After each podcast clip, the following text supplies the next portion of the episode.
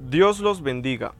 Bienvenidos al segundo capítulo de la serie ¿Por qué con Dios tenemos el éxito asegurado? Este segundo capítulo lo he titulado ¿Por qué esperar a que Dios nos llame si podemos actuar antes de? Capítulo 2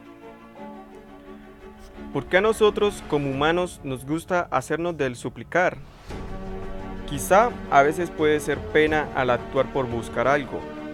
A veces puede ser algo que vaya más allá de nuestro conocimiento. Pero una cosa sí es segura. Con Dios siempre va a existir un propósito. Simplemente es ir tras de Él, buscarlo y actuar en respuesta. Aunque por más mínimo que parezca, siempre vamos a dejar huella en la vida de las personas. Vamos a tener un impacto en cada una de ellas.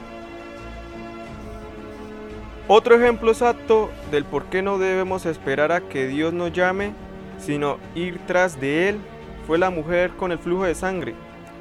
Cuando ella se enteró sobre ese alguien que sanaba y hacía milagros, ella no pudo esperar para actuar. Ella sabía que no perdía nada en intentar ser sana. Tenía solo una oportunidad para poder hacer esto. Ella tuvo que armarse de valor, quizás tuvo miedo al actuar, pero su decisión fue la más acertada ella tuvo demasiada valentía para llevar a cabo su fe. Cuando ella supo que fue sana, temió por el qué dirán. Pero Jesús, en medio de la multitud, con su misericordia, se la acercó con amor y dio a conocer a esta mujer al público. Más de uno quedaría impactado por el milagro. Quizá esto dejó huella en las personas que lo rodeaban y por más insignificante que esto pudo verse, se cumplió un gran propósito en ella y a los de su alrededor. Amigos, asimismo Dios quiere hacer con nosotros, no quedarnos sin el actuar. Y esta enseñanza aplica en muchas facetas de la vida. Siempre anhelaremos cosas, pero sin el actuar nunca las conseguiremos. Toca armarnos de valentía en la vida para poder llegar a esas metas deseadas y por supuesto cumplirlas bajo el respaldo de Dios.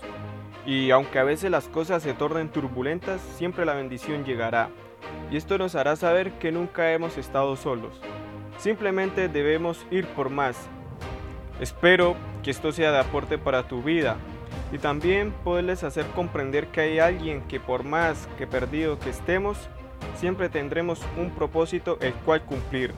Bendiciones. Espera el tercer capítulo.